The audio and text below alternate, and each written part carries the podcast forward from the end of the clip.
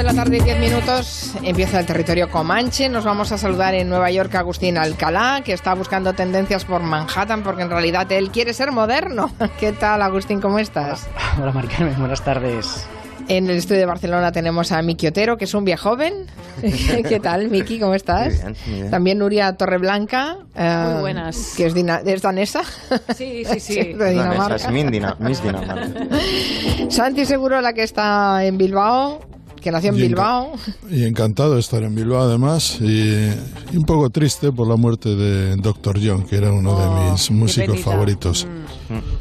Y Sí, Máximo porque Pradera, era- que está en...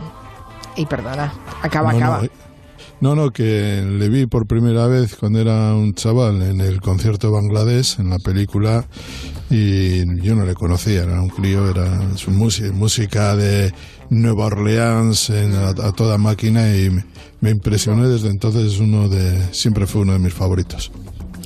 Saludo también a Máximo Pradera. Hello, buenas tardes, hello, hello. Que está en. Madrid. Y mm, que es el único comanchera, que- comanchero que puede ligar hablando de música clásica. Exacto. Eso es un eso es un plus añadido, Con ¿eh, postureo, Max? con mucho postureo. sí. Precisamente, vamos a empezar contigo. ah, que sé que te mueres de ganas de hablar de la gran noticia de la semana, que el rey emérito se ha retirado de la vida pública para disfrutar plenamente de su jubilación. Y eso te ha dado una excusa para hablarnos de músicos que también se retiran, pero por distintas razones. Sí, bueno, el rey emérito se retira porque ya estaba hecho polvo directamente, ¿no? Se retiró primero, tuvo que abdicar por sus condiciones de salud y ahora yo creo que se retira de cualquier acto institucional también porque está, está muy mal. Ha pasado demasiadas veces por el taller, como dice él, ¿no? Pero vamos a ver casos de músicos que se retiran por otras razones muy curiosas. La lista, ya verás, ya veréis que os va a sorprender. Vamos a empezar, por ejemplo, con Rossini.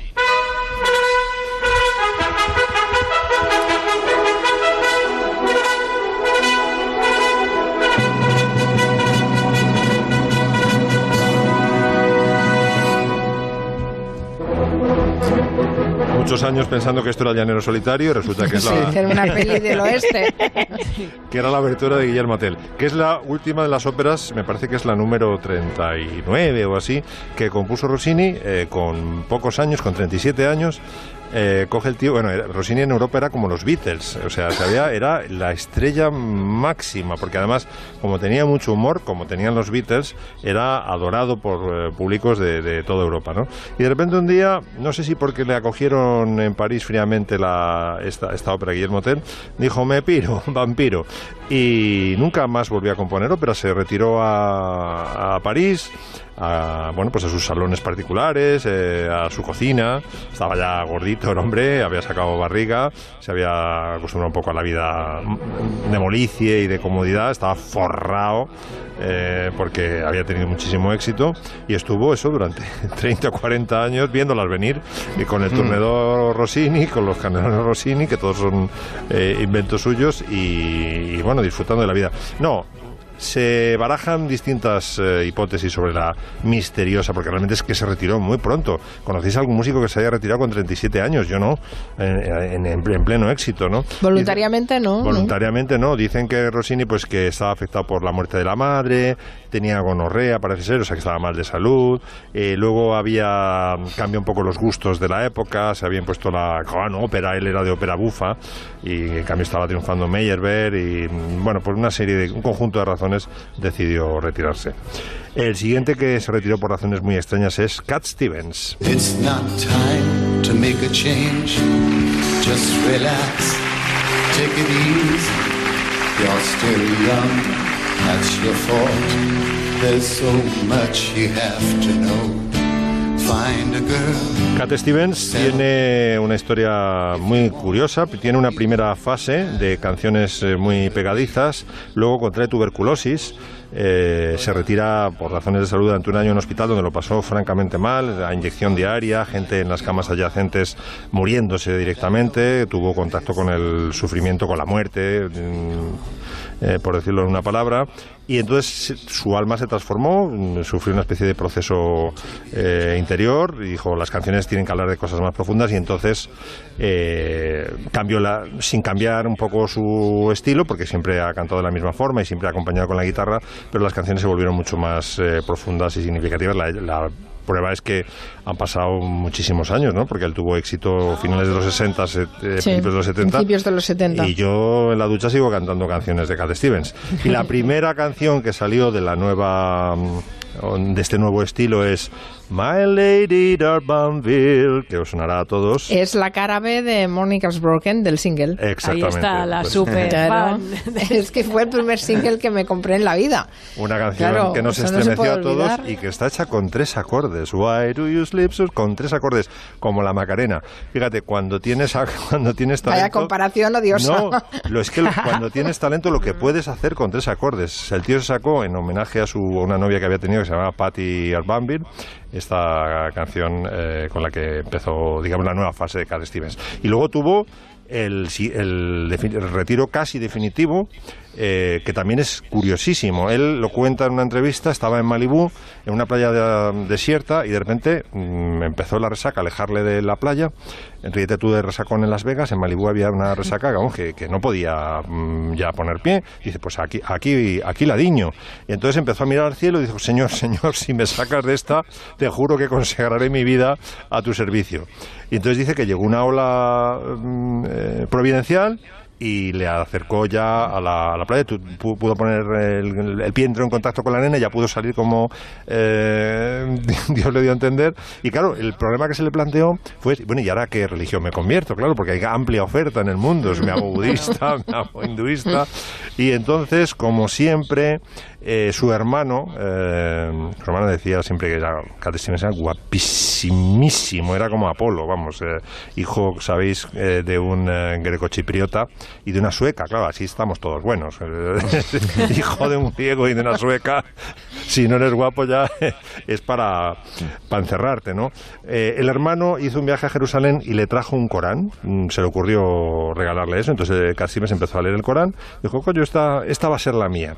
Y como había prometido que si Dios le salvaba la vida, pues eh, consagraría su vida a su servicio, pues se hizo, se hizo musulmán. Menos mal que no le trajo el libro de Juego de Tronos, ¿no? Porque se hace calés igual. Exactamente. Y entonces, pues el- se ve que los imanes le dijeron, y esto de la música, pues sabéis que eh, a, a los musulmanes no les gusta demasiado lo de que dicen que la- la- los más fanáticos, ¿no? Que, que la música distrae eh, la mente del pensamiento de Alá, de, de Dios, ¿no? Y entonces dejó la música durante muchísimos años, se convirtió en Yusuf Islam, y luego muchísimos años después eh, volvió a la música como, con Yusuf Islam, ya se quitó lo de Islam, era Yusuf, y ahora he leído que con 70 castañas que va a cumplir ya se retira definitivamente como Yusuf, como Cat Stevens y como la madre que lo parió, ya lo deja. Pero es un músico que a Y mí... le querían retirar, además, De que- eh, por, con- a raíz de los atentados de, Es del verdad, 11S, sí, sí. aquello, vamos, de- que- creo que estaba en alguna de estas listas de hombres peligrosos. Sí, sí, sí. Para los que conocimos a Cat Stevens, bueno, Era- conocimos. Estaba, estaba, estaba, estaba Segurola en una de esas listas en las que no podía subir en aviones. bueno, habían metido en esas listas en las que no podía subir en aviones y no podía moverse de su pueblo, vamos. Madre si no fuera, si no so- era solamente eh, conduciendo, no podía moverse eh, de ningún sitio e irse de, de, de ciudad en ciudad porque no podía subirse en ningún avión. Mm. Y el tercero del que os quería hablar es Salieri. ¿Tenéis conocimientos de música? Ah, Algunos. Estudié algo en mi juventud. ¿Dónde? Aquí, en Viena. Ah, entonces sabréis qué es esto.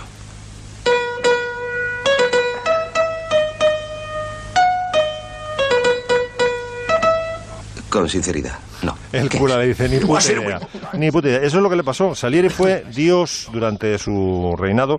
eh, compuso el- casi el doble de óperas que Mozart y tuvis- tuvo muchísimo más éxito musical y comercial que, que Mozart en vida.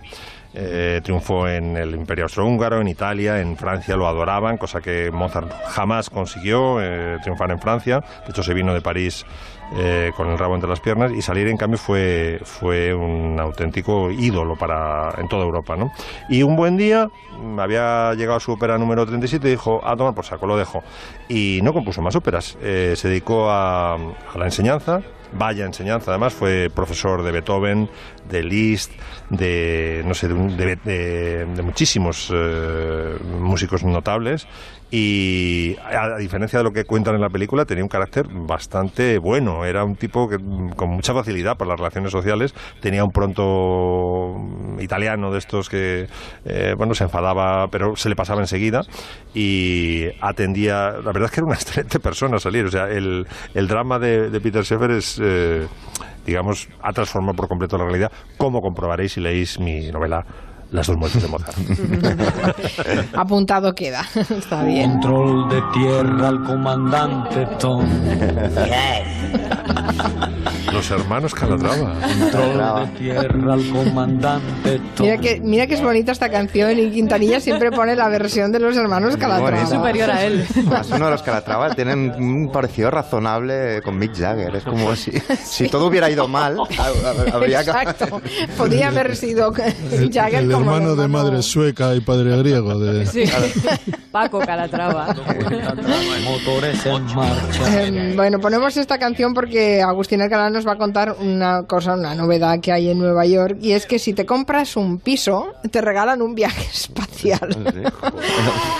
Eh, nos lo vas a tener que explicar, de verdad, Agustín. Yo, esto. yo, yo creo que hoy vamos a hablar eh, eh, Tony Soprano, porque ya veréis como esto de llamar a, a Nuria a partir de hoy, Tony, Tony Soprano tiene razón. Vamos a, a competir por asuntos de quién vende mejor los pisos.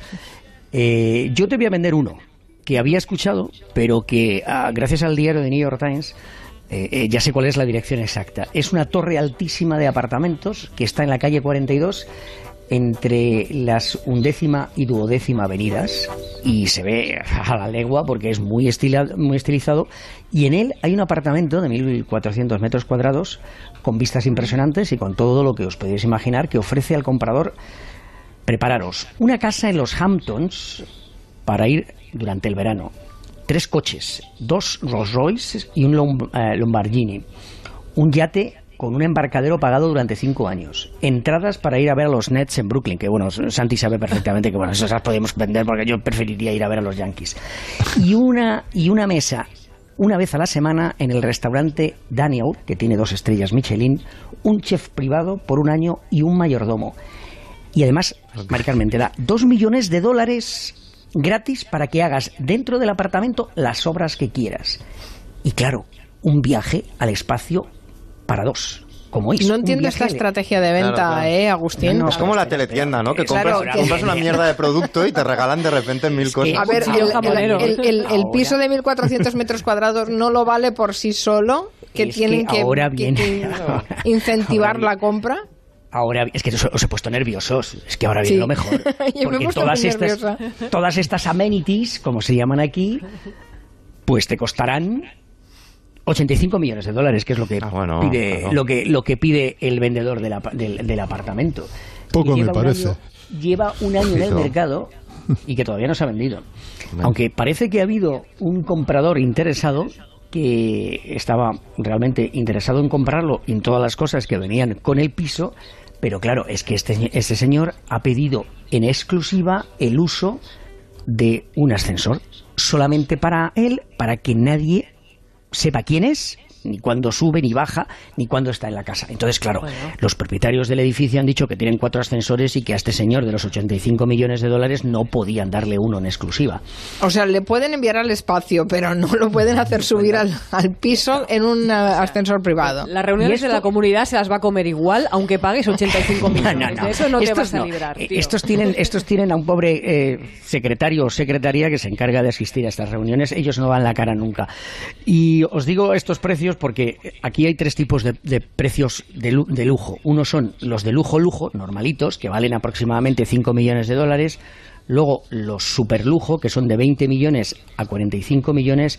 Y luego un término nuevo, obscenamente lujosos, que son los de 45 para arriba. Y yo os acordáis que os hablé de ese apartamento que costaba 238 millones de dólares. Bueno, este de 85 nos invita a ir al espacio con él. Y parece que hay gente que está interesada, pero bueno, el, el- el ascensor ha sido el motivo que por ahora siga sin venderlo. ¿Sabes la si estrategia de venta, insisto, es, muy poco. A mí me hace desconfiar. Es como es, es- es- Claro. lo que decías, como en la teletienda, cuchillo jamonero y te regalan una aspiradora, un cojín artificial, Claro. ya empiezas una vajilla. Yo si no hay juego de sartenes no compro nada. Claro.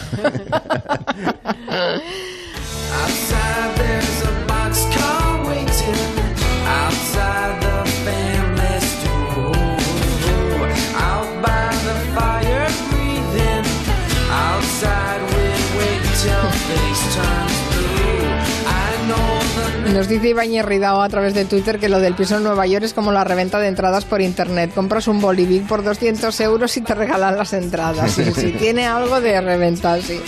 Esta canción que suena de los Pixies eh, habrá provocado que muchos de ustedes hayan experimentado un subidón de alegría y otros, en cambio, pues eh, habrán quedado absolutamente igual, porque esa es la grandeza de las canciones, que siempre las vinculamos con nuestra propia experiencia. Y de eso habla un libro que se ha leído Nuria Torreblanca de Cabo a Rabo. Exacto, se llama. Sí, es que No se puede decir olvides- rabo hasta ahora de la tarde. Yo creo que no. Se puede, Que es horario ¿no? infantil. Bueno. Sí, Ya va vas. al lado de cabo, si lo rimas de otra forma, no. La segunda vez que se dice rabo ya en este Comanche. Venga, el libro se llama No olvides las canciones que te salvaron la vida. Lo ha escrito Carlos Pérez de Ciriza, que es un periodista que escribe sobre música rock y pop desde hace muchos años. Es un conocido, respetado periodista de FM, El País, Rolling Stone. Y lo que ha hecho en este libro es un recorrido de sus últimos 30 años de vida a través de una selección de 30 canciones que son fundamentales en la historia del pop o por lo menos en la música indie. En 30 años habla de todo lo más importante, pues qué va a ser la adolescencia, el amor, el periodismo musical en su caso, la familia, bueno, todo lo que te pasa en esos años, ¿no? Y aparecen cosas curiosas como el hecho de que nuestro protagonista descubriese a los Pixies, que son los autores de este himno generacional, al mismo tiempo que también admiraba a Serrat y en tercero de BUP se fuera con un amigo de clase a un concierto de la gira Material Sensible. Si no fos per tu, mort de gana. Abans de perdre. Dice Carlos que el camino que recorremos en la vida está marcado por las canciones que nos han acompañado, en su caso canciones, por ejemplo, de Teenage Fan Club o de Primal Scream, o las canciones de REM, que es un grupo al que muchos conocimos con la canción Losing My Religion y que nos impactó el doble porque algunos, algunos, nos pilló en la adolescencia y porque sonaba de fondo en una escena muy importante de la serie Sensación de Vivir, Mm. ni más ni menos que la ruptura de Dylan y Brenda, que fue la primera gran ruptura de nuestra generación. Dylan, sé lo que siento. Y necesito que rompamos. No. No. No. No. Más en negación. That Sí, recuerdo este momento, pero... ¿A que sí, Yo también recuerdo este momento. Recuerdo en plan, callaros, ¿qué es esto que suena? Pero perfectamente. o sea, Ah, no, pues yo recuerdo, recuerdo y que me quiten esa música de yo al fondo que revés, están yo era un insensible, rompiendo. solo me interesaba esa canción que sonaba. Yo, yo también recuerdo perfectamente eso. Es qué canción está sonando, quién son esta gente. Además, claro, la, el trauma Dylan y Brenda rompían. Claro, horrible. Eso fue un trauma infantil. Ese fue la primer, el primer acercamiento a REM, de alguna manera, o por lo menos en mi caso también. Eh, luego Carlos también habla del disco Automatic for the People y de canciones que también marcaron para mal. Algunas que no le gustaron nada, como Entre dos tierras de Héroes del Silencio o Ice Ice Baby de Vanilla Ice, que es una canción que nos marcó a muchos también para mal. Y dice él que al fin y al cabo todos somos en cierto modo rehenes del tiempo que nos tocó y aún nos toca vivir. ¿Qué pasa? Que llegó la crisis y también en la música se notó porque hubo músicos como Nacho Vegas que plasmaron esa sensación de desahucio, literal y emocionalmente, eh, en canciones como Cómo hacer crack. O también auténticos retratos de ese momento como el que hizo Kate Tempest, que es una artista que la semana pasada estaba actuando en el Primavera Sound y tocó, por ejemplo, esa canción Europe is Lost. Europe is lost. America lost. London lost. Still we are clamoring victory. All that is meaningless rules. We have learned nothing from history. Y también es muy interesante para acabar hablando de este libro eh, pues esa, esa reflexión que hace, ¿no? Pues por ejemplo, ahora muchos pensamos, pero ¿cómo los adolescentes pueden escuchar reggaetón o pueden escuchar trap? Bueno, pues es que el trap, no, no sé, nos diferencia mucho de ellos el hecho de que nosotros nos encerrábamos en nuestra habitación a escuchar música, aislarnos, a hacer nuestro mundo, ¿no? Y ellos, ellos no, lo escuchan en móviles, lo escuchan acompañados por la calle. Es una manera distinta de vivir estas cosas, ¿no? Pero es que la vida ha cambiado para todos. No olvides las canciones que te salvaron la vida, escrito por Carlos Pérez de Ciriza. Hay, hay que leerlo este libro. Vamos a hacer una pausa y después con Santi Segurola nos vamos eh, de museos.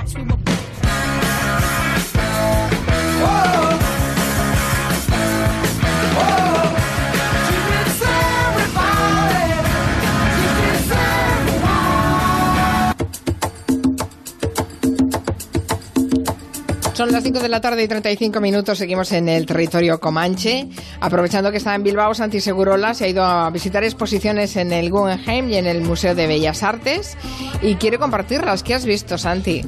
Sobre todo he visto una ciudad que funciona. Yo creo que muchas veces nos quejamos de, de la clase política y de los políticos, pero cuando vas a una ciudad y, y ves la transformación que sufre y da la sensación de que avanza y que avanza ordenadamente, con cuidado, con pues la verdad es que también hay que decirlo. Y yo Mm. creo que Bilbao es una ciudad preciosa y la- tienes la sensación cuando paseas por ahí que está pensada, que hay alguien que ha pensado cómo tienen que ir las cosas para que vayan bien, ¿no?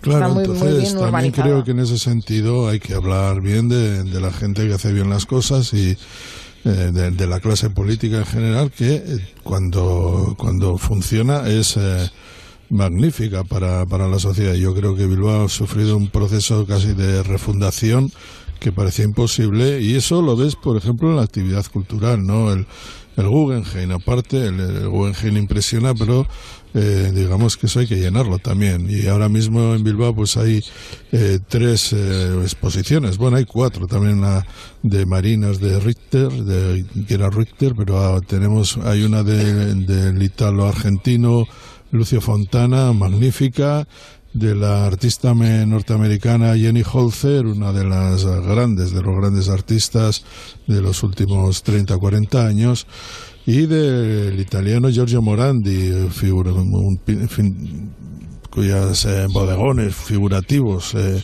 de- en, el- en pleno siglo XX impresionan por la belleza, por la, por la profundidad. Yo creo que eh, y, y al lado, en el Museo de Bellas Artes, eh, la semana pasada se inauguró una exposición de Ignacio Zuluaga que es una preciosidad también. Creo que eh, la gente, mm, a veces estamos pensando siempre en grandes núcleos, Madrid, Barcelona, y hay ciudades en España que están francamente bien. Por cierto, el Museo de Bellas Artes de Bilbao que va a sufrir, bueno, va a cometer una, una ampliación en la que van a participar, es- bueno, participan en, tendrán que elegir, yo creo que en los próximos días, quizás esta semana, de, en- hay seis eh, plicas para, para, de arquitectos, eh, dos Pritzker, uno de ellos eh, Norman Foster, otro Moneo, eh, está Nieto Sobejano.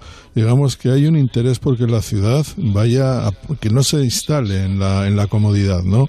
Y la verdad es que más el proyecto Zorrozaurre, cuando llegas aquí, que es mi caso, después de tiempo, pues sales muy impresionado de, de Bilbao. Ujú.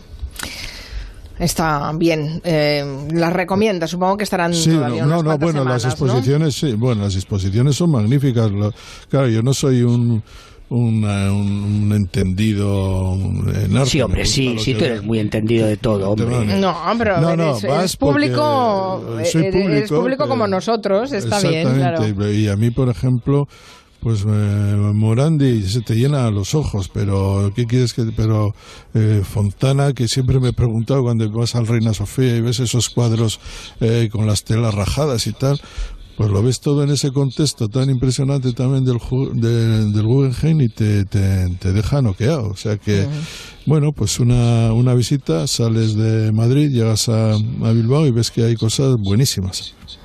Mari, Mari, Mari, yo tengo un libro, ¿puedo? Mari, Mari.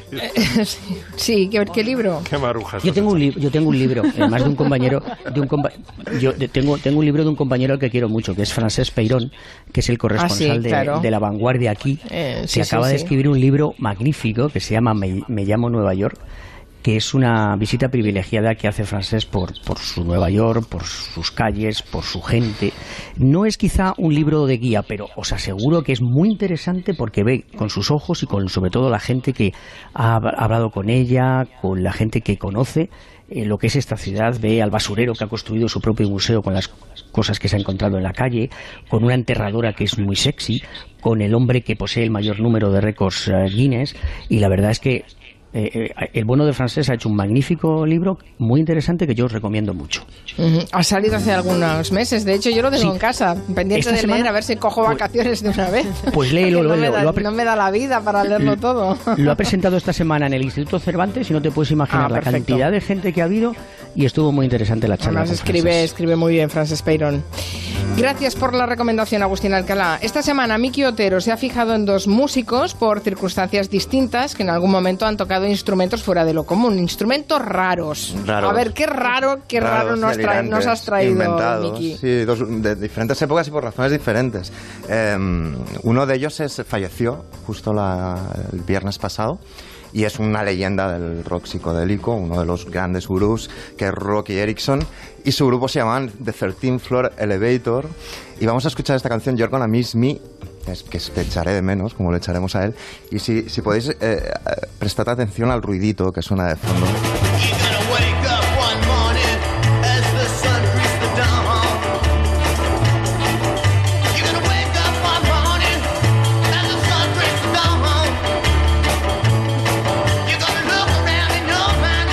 Si se oye de fondo este... Sí, sí. Ahora estoy como... Metió en muchos, muchos discos, ¿no? Yo Sí, mm, sí. no sabía que era un instrumento raro, pero siempre esa cro, cro, cro, cro, cro. Es como el distintivo de este grupo. La historia de Rocky Erickson, del que falleció, que es el líder de la banda, es muy curiosa porque nació en Texas, era el hermano menor de cinco con un padre fundamentalista, evangélico, alcohólico.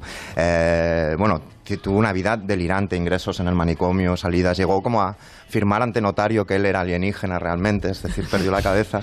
Este, este piso número 13, al que elude el nombre del grupo, es como, como subir en ascensor a este, a este número 13, eh, es, es por la... porque Agustín lo sabrá bien, ¿no? Porque en muchos edificios en Estados Unidos no hay No, piso no tienen, 13. no tienen, no tienen. Y pasas Y del 12 al España hay 14, algunos ¿no? que tampoco. Y a un hotel Claro. al que tengo que ir a Barcelona todos los fines de semana para en- comentar partidos, no tiene 13.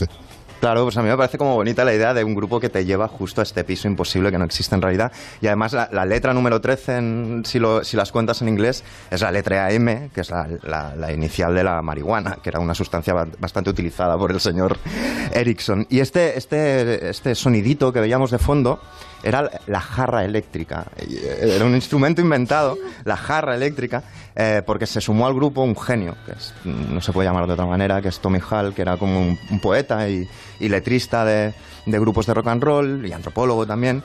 Y el tipo se inventó un instrumento para acompañar al grupo de Rocky Erickson, que era una, jarra de cristal. Entonces el tipo no llegaba a aplicar sus labios sobre el, sobre el gollete, sobre la boca de la jarra, sino un poco más de lejos y ponía un micro al lado, entonces emitía sonidos que reverberaban y hacía este, este sonido como alienígena, O sea, chaladísimo. en una jarra. Está que bien. ponían de todo, pero es bonita la historia del instrumento porque este instrumento lo, lo utilizaban ya los pioneros del oeste sin electrificar, sin, sin el micrófono, y tocaban con pues, las tablas de lavar, con banjos, violines, y ya, ya se tocaba en aquellos momentos la jarra. Y los 13 Floor Elevators son un grupo de culto, pero muy reivindicado últimamente, y la prueba es que en la gran peli y novela sobre la música pop y los chalados de la música pop aparece justo al principio, justo antes del monólogo más inolvidable.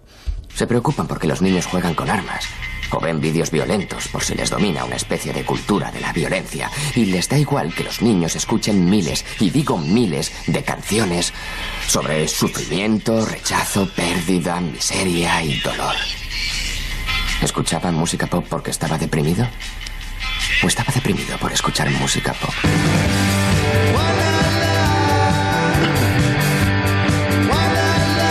Bueno, y esto que suena ahora es de un amigo de, de Santi. Es, es el grupo de, de Noel Gallagher, la canción She, Ta- She- She Taught Me How to Fly. Y la cuestión es que aquí no se escucha tanto como los 13 eh, Floor Elevator, pero hay una señora en segundo plano tocando la tijera. O sea, una tijera la pone delante del micro y Y toca la tijera. cerrando y abriendo la Sí, tijera. la chica en cuestión es una tal Charlotte Marionau, lo, he pronunciado bastante mal, ella no lo aprobaría, eh, que apareció, digamos, conoció a Noel Gallagher, iba con su típico peinado bob, así como cortito, una capa muy excéntrica, etcétera, etcétera. Y Noel Gallagher le dijo, a ver, tú entras en la banda, pero ¿qué vas a tocar? ¿La pandereta, tal? Y, y ella dijo, no, voy a tocar las tijeras. Eh, y entonces se ponía en segundo plano y tocaba las, las tijeras y desde 2017 co- fue como la gran sensación porque la gente no se fijaba en la banda, se fijaba en esa fulana que estaba tocando las, las tijeras en segundo plano de una manera mega cool, ¿no? Y además es gracioso. Mira, aquí hay un tipo haciendo una versión donde se oye más las tijeras de fondo.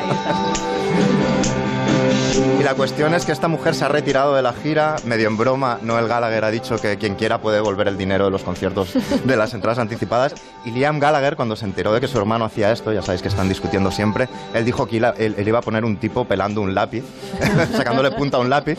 Y también pedía a la gente que pelara patatas en directo. Y una vez subió uno, porque él le llama potato, patata, a su hermano. ¿no? Es curioso, Segurola, porque a ti, Noel, el día que os encontrasteis en el baño, en las veces que os encontráis siempre por ahí, en los Ah, baños, ¿este es el ¿nunca del baño? ¿Este es el- que sabes, Sí, claro, sí, que sí, sabes señor. tocar y puedes venirte a un concierto? No, no te lo ha dicho. Que sabes tocar en el baño.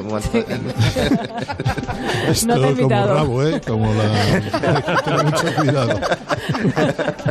Pues sí, fue de Alcalá, eh, vuelvo a decirlo. En, sí, claro, claro. En un baño de un hotel de Colonia, después de un partido de Inglaterra-Suecia. Allí amablemente, mientras eh, hacíamos pis, pues... eh, nos saludamos sin estrecharnos la mano. Santi, no, te, acuerdas del res- no, no te acuerdas del resultado del partido, pero sí te acuerdas de ese momento. ¿Cómo Bueno, a ver, Santi, ¿quién duró más? ¿Quién duró más? Claro, el resultado de eso, no nos importa. Yo- no ves con yo esa soy- acústica yo soy- maravillosa yo del soy baño. un poco- yo soy Eres un poco- casi de Bilbao. ¿Quién duró más en el Duré más yo porque era mayor y la próstata va más lenta. No, no, es que. De hecho, le dijo: Me encanta el sonido que, que, ra- que- que ejecuta tu orina. ¿Puedes venir de gira con nosotros? Le dijo. A mí Bueno, pero- ser mayor, me, meas lento. Pero hay más, hay más ejemplos. o Entramos en la fase bricomanía. Esta es Marlene Dietrich tocando la sierra musical.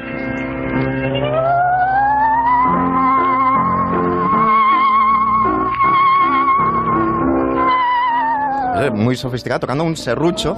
Se lo, se lo enseñó por lo visto. clásico. No es, Sí, fa- no es se- fa- no es fácil tocarlo esto. ¿eh? no es nada fácil tocarlo, sí. Se lo enseñó por lo visto un músico bávaro, eh, eh, Igor Sim. eh, y bueno, sí, era un serrucho, una especie de arco con las cerdas así engrasadas y emitía este sonido como muy cercano casi al ceremín, así raro. Y grupos más recientes que a mí me gustan mucho, como Neutron Milk Hotel, otros grupos, lo utilizan, ¿no? Pero siempre en la sección brocomanía la cosa es, cuando hay pocos recursos, es cuando salta la imaginación, ¿no? Y uno de los momentos más mágicos de la historia del pop es un género, un subgénero que se llamaba skiffle y que sonaba así.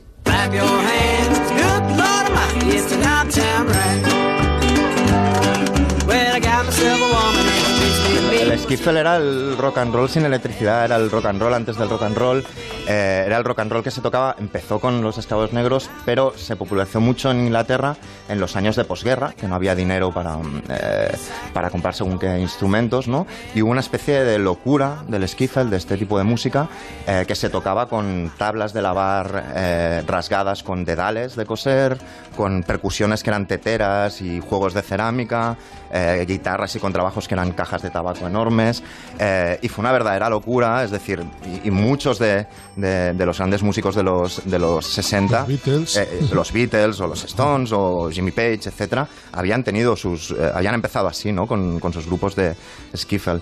Y luego está también la cosa de usar a una mascota como músico raro o como instrumento raro. Sería este ejemplo.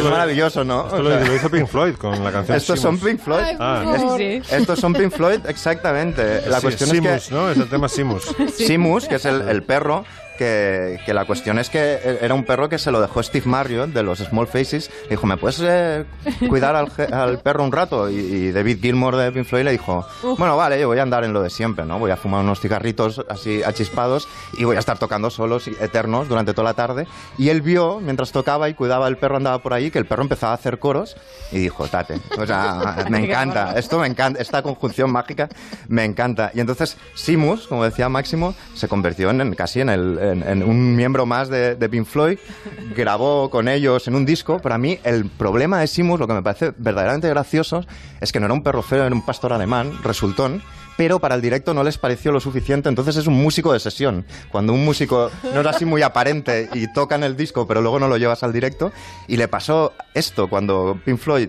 quisieron llevar la idea del perro a su directo, a un concierto en Pompeya que hicieron, llamaron a una perra borzoi absolutamente glamurosa eh, llamada Mademoiselle Nobs y era ella la que actuaba en directo y la que acaparaba los flashes y las Bueno, cámaras. eso dicen, parece ser que fue play- playback. Bueno, pero es gracioso el pobre. me, ima- me imagino al pobre Simus en casa jodi- Pues sí, es el jodidísimo. primer caso de Milli Vanilli de la historia, ¿no? en perro. Bueno, hay muchos ejemplos más. No sé si nos da tiempo, Mari Carmen. ¿Quieres que, que diga alguno más? o- Pues em, nos vamos primero con la Yo lista de músicos. botella de que- anís. Sí. Sí, Vamos- hay, hay el botella de anís en Navidad, Na- claramente. Nadie ha superado la botella de anís. Vam- Vamos en todo caso a- con Máximo Pradera que nos recuerde otros músicos que se retiran y si queda tiempo pones algún ejemplo más. Miki, O la última, o el último solo. Sí, sí. Vale. Sí, voy a ser muy breve para que tenga tiempo Miki a- para seguir enseñando instrumentos raros. Otro que se ha separado por razones eh, no de que estaba agotado sus ideas es Robert Fripp de King Crimson.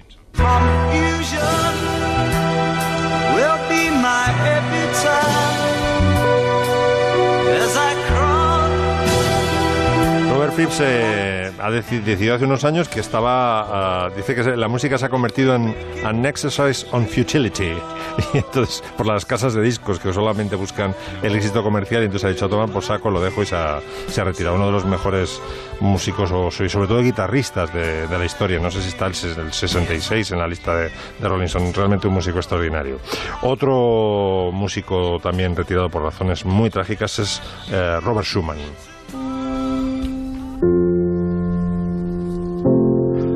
Schumann, sabéis que se volvió loco, contrajo la sífilis y en la época de Schumann el- la gente se trataba la sífilis con mercurio. Claro, el Sí. mercurio a lo mejor te curaba la sífilis, pero te estropeaba Pero te todo mataba, lo demás. te- Te volvía loco directamente, sí, te envenenaba, ¿no? Entonces, eh, bueno, fue perdiendo poco a poco la, la chaveta, hizo un intento de suicidio en el Rin, eh, lo sacaron unos pescadores, pero nada más sacarlo medio congelado.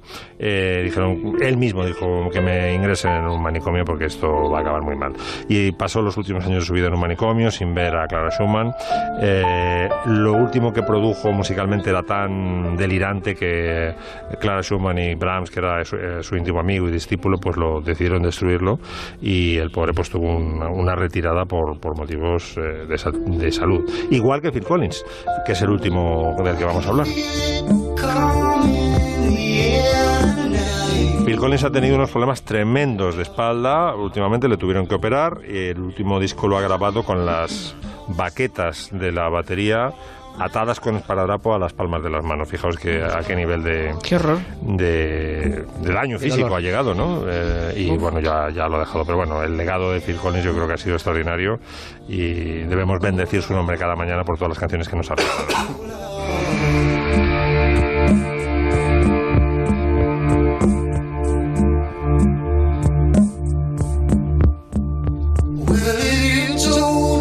que Nuria Torreblanca también nos puede contar que se vende una de las casas más visitadas de Estados Unidos después de la Casa Blanca. Sí. Estás aquí haciendo, haciendo competencia con Mira, eh, y- Agustín Alcalá hoy de agente inmobiliario. Y más barata Toñi- que la de Alcalá. Toñi que Soprano, Alcalá- Toñi Soprano, No, Toñi no, más Soprano. barata que la de Alcalá, que Alcalá es un pijo y siempre pone cosas muy caras. No, esta es más baratica. La casa de Tony Soprano, que es la casa en la que se rodó la serie, que está en North Caldwell, New Jersey, y se vende por primera vez. Es una casa de cuatro habitaciones, cuatro baños, jardín, casa de invitados, dos garajes. Yo creo que tiene sótano, al menos en la serie sí que aparecía el sótano. piscina también, ¿no? Y la piscina, ¿Piscina? claro, la de los patos, con sus patitos. Y- y- y sobre 6.000 todo la entrada. cuadrados. Y La una entrada. sí, la entrada en la que Tony Soprano bajaba cada día a buscar el periódico con su albornoz, descalzo, era una maravilla. Bueno, se construyó esa casa hace 32 años, mundialmente famosa ya desde el episodio piloto.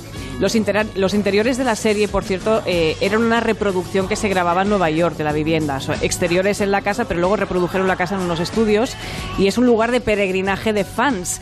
Fans como JF León, por ejemplo, que hace un momento nos ha vuelto a enviar su foto en la puerta de la casa de Tony Soprano, es un habitual, muy fan. Y, y, y cómo no, pues bueno, es uno de esos escenarios de rodaje que vamos a recordar toda la vida. Y como por ejemplo la serie Treme, antes comentaba Momento, seguro la no te de- escapes, eh, Danesa. ¿En cuánto se vende? Que no lo has dicho. que eso te interesa, 3.400.000 dólares. Hombre, podríamos hacer una colecta y le compramos la Va- casa. vamos a por ello. Venga, vamos, a por ello. a y además, os- además, además, otra cosa, Nuria, eh, son los impuestos son 34.000 dólares al año que hay que pagar, que no están mal, no son muy caros en esa, en esa No, zona. asequible, ¿ves? Y Agustín? Sobre Mira, y todo- además y no tiene sobre- reuniones de vecinos, pues no hace falta ascensor, o sea que es mucho Agustín, mejor. puja, puja. Y sobre todo os voy a decir una cosa, la mayoría de las personas que se han presentado a ver la casa se parecen mucho a los protagonistas de la serie. Eso está claro, bien. claro. Bueno, la última canción, la último músico extraño o instrumento Sí. musical extraño Yo de Mickey. hoy. Tenía como muchos muy divertidos. Scott Walker, que es un crooner eh, maravilloso, que, que en, uno de sus últimos discos hizo golpear un trozo de carne. a un- o sea, contrató un percusionista carísimo para que golpeara un trozo de carne para el efecto que quería. Eso es, Pero, muy, eso es eh, muy Holmes. Sí, pero quería acabar con, con justo lo contrario. Es un colectivo austriaco eh, que se inspiran en el colectivo Fluxus, eh, que se llaman la Orquesta de los Vegetales, Vegetables Orchestra, que lo que hacen es comprar unas horas antes en el mercado de proximidad de la sala donde hacen el concierto eh, berenjenas, zanahorias, coles, etcétera. Entonces hacen instrumentos, los fabrican, rollo bricomanía, les hacen agujeros para que soplar y que hagan un ruido, o los friegan o lo que sea. Entonces hacen el concierto, que tocan versiones de Stravinsky, de Kraftwerk, etcétera, etcétera. Y al acabar el concierto lo que hacen es hacer una sopa con todos los instrumentos y repartirla entre el público y suenan así.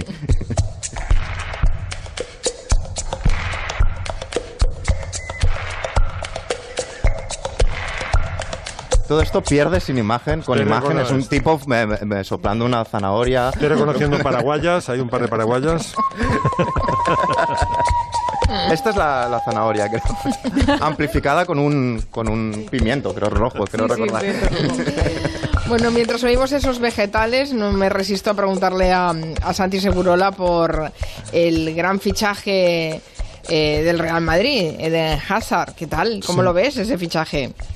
Es que estamos en un tiempo ahora de, de mercado y va a ser un, un verano brutal ¿eh? en este aspecto. ¿Por qué? Porque eh, los grandes equipos de Europa, las- los grandes transatlánticos eh, han tenido dificultades. El Manchester United, desde luego, el Madrid y el Barça última hora, de forma imprevista, pues ha sufrido un cataclismo y andan todos buscando jugadores. Bueno, da, está prácticamente a punto de anunciarse la- el, el fichaje de Eden Hazard, el jugador belga del Chelsea, por, por el Real Madrid, por un precio alrededor de 120 millones de euros, que puede parecer mucho, poco o muy poco, porque ¿Te regalan también el viaje al espacio?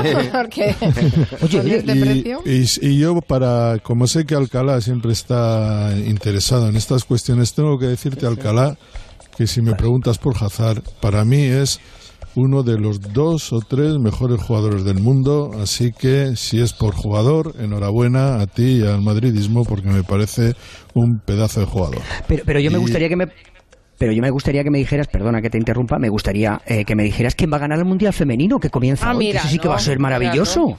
Bueno, el Mundial que comienza hoy en, en, en Francia eh, y además que es, es un salto ya eh, cualitativo y cuantitativo en cuanto a la importancia de este, de este torneo. Eh, tiene muchas novias, más que nunca porque eh, digamos que se va di- diversificando el poder en el fútbol. Por supuesto, Estados Unidos es uno. eh, eh, Francia yo creo que es la gran favorita. España está ahí, no, Ahí, no ahí, aparece sí. entre los favoritos, pero es un el fútbol en España está creciendo casi exponencialmente. También te digo, Alcalá, que creo que falta el Real Madrid en la Liga Femenina de Fútbol, pero vamos a estar atentos porque el año, eh, hace cuatro años en la final que se disputó en, en Canadá, eh, Estados Unidos, Japón, ¿sabéis cuántos eh, millones de espectadores la vieron en directo? 700, 750 millones en todo el mundo. 25 millones en Estados Unidos, el mayor partido de fútbol de todos los tiempos y superior, Santi, a los registros de la, de la final de la NBA. ¿eh? Cuidadito Me sabe fatal dice- cerrar el territorio comanche con una noticia de última hora y es que ha muerto Chicho Ibáñez Serrador a los 83 Oh. años de edad. Y es una pena que nos llegue ahora justamente cuando estamos acabando el comanche porque podríamos recuperar eh, un poco su figura si tuviéramos un poquito más de tiempo. Pues ¿no? sí. Y además eh, ha, ha estado muy próximo a nuestro programa. Hace muy poco hablábamos eh, con él, lo grabó Borja Terán para nuestra sección de televisión, hablando un, Un poco. genio, Hemos un genio, recuperado mucho, muchas, Sí. muchas de las De la cosas tele que y del dejó cine, porque hizo grabadas. un sí. par de y el cine. Sí, sí, sí, o sea que... Y el terror en general una fue el que pena. introdujo el terror prácticamente en los Sí, libritos sí, estos que efectivamente, hacían hombre, las historias kiosco. para no dormir, claro. Que en fin, bueno, pues eh, os dejo, chicos, hasta el próximo viernes. Hasta el viernes. Ahora las noticias de las seis.